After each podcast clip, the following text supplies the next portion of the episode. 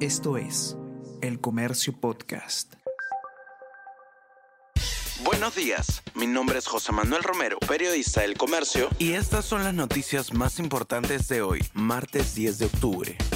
Reportan tres peruanos desaparecidos tras el ataque de Hamas a Israel. A la desaparición de un médico se sumaron los casos de dos mujeres con nacionales, informó el embajador de Israel, Manuel Cacho Sousa. Hay 40 peruanos a buen recaudo en un hotel que hoy saldrán en un vuelo de un aeropuerto cercano del Tel Aviv ordenan el bloqueo total de la franja de Gaza. El enclave palestino se quedará sin electricidad, alimentos y combustible con el bloqueo ordenado por Israel. Luchamos contra terroristas bárbaros, dijo el ministro de Defensa israelí Yoav Galant fiscal superior de Junín no pidió medidas para asegurar la captura de Cerrón. El fundador de Perú Libre sigue inubicable cuatro días después de haber sido sentenciado a cárcel efectiva por corrupción.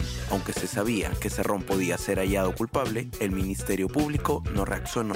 Lince y Cercado de Lima entran en estado de emergencia por inseguridad. Desde la medianoche hasta las 4 de la mañana se suspenderán las actividades comerciales. Mandato ya rige en San Juan del Urigancho, San Martín de Porres y zonas de Sullana.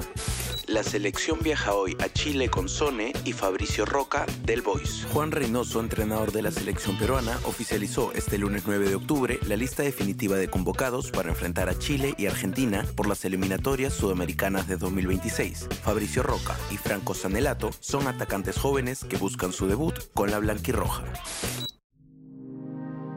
El Comercio Podcast.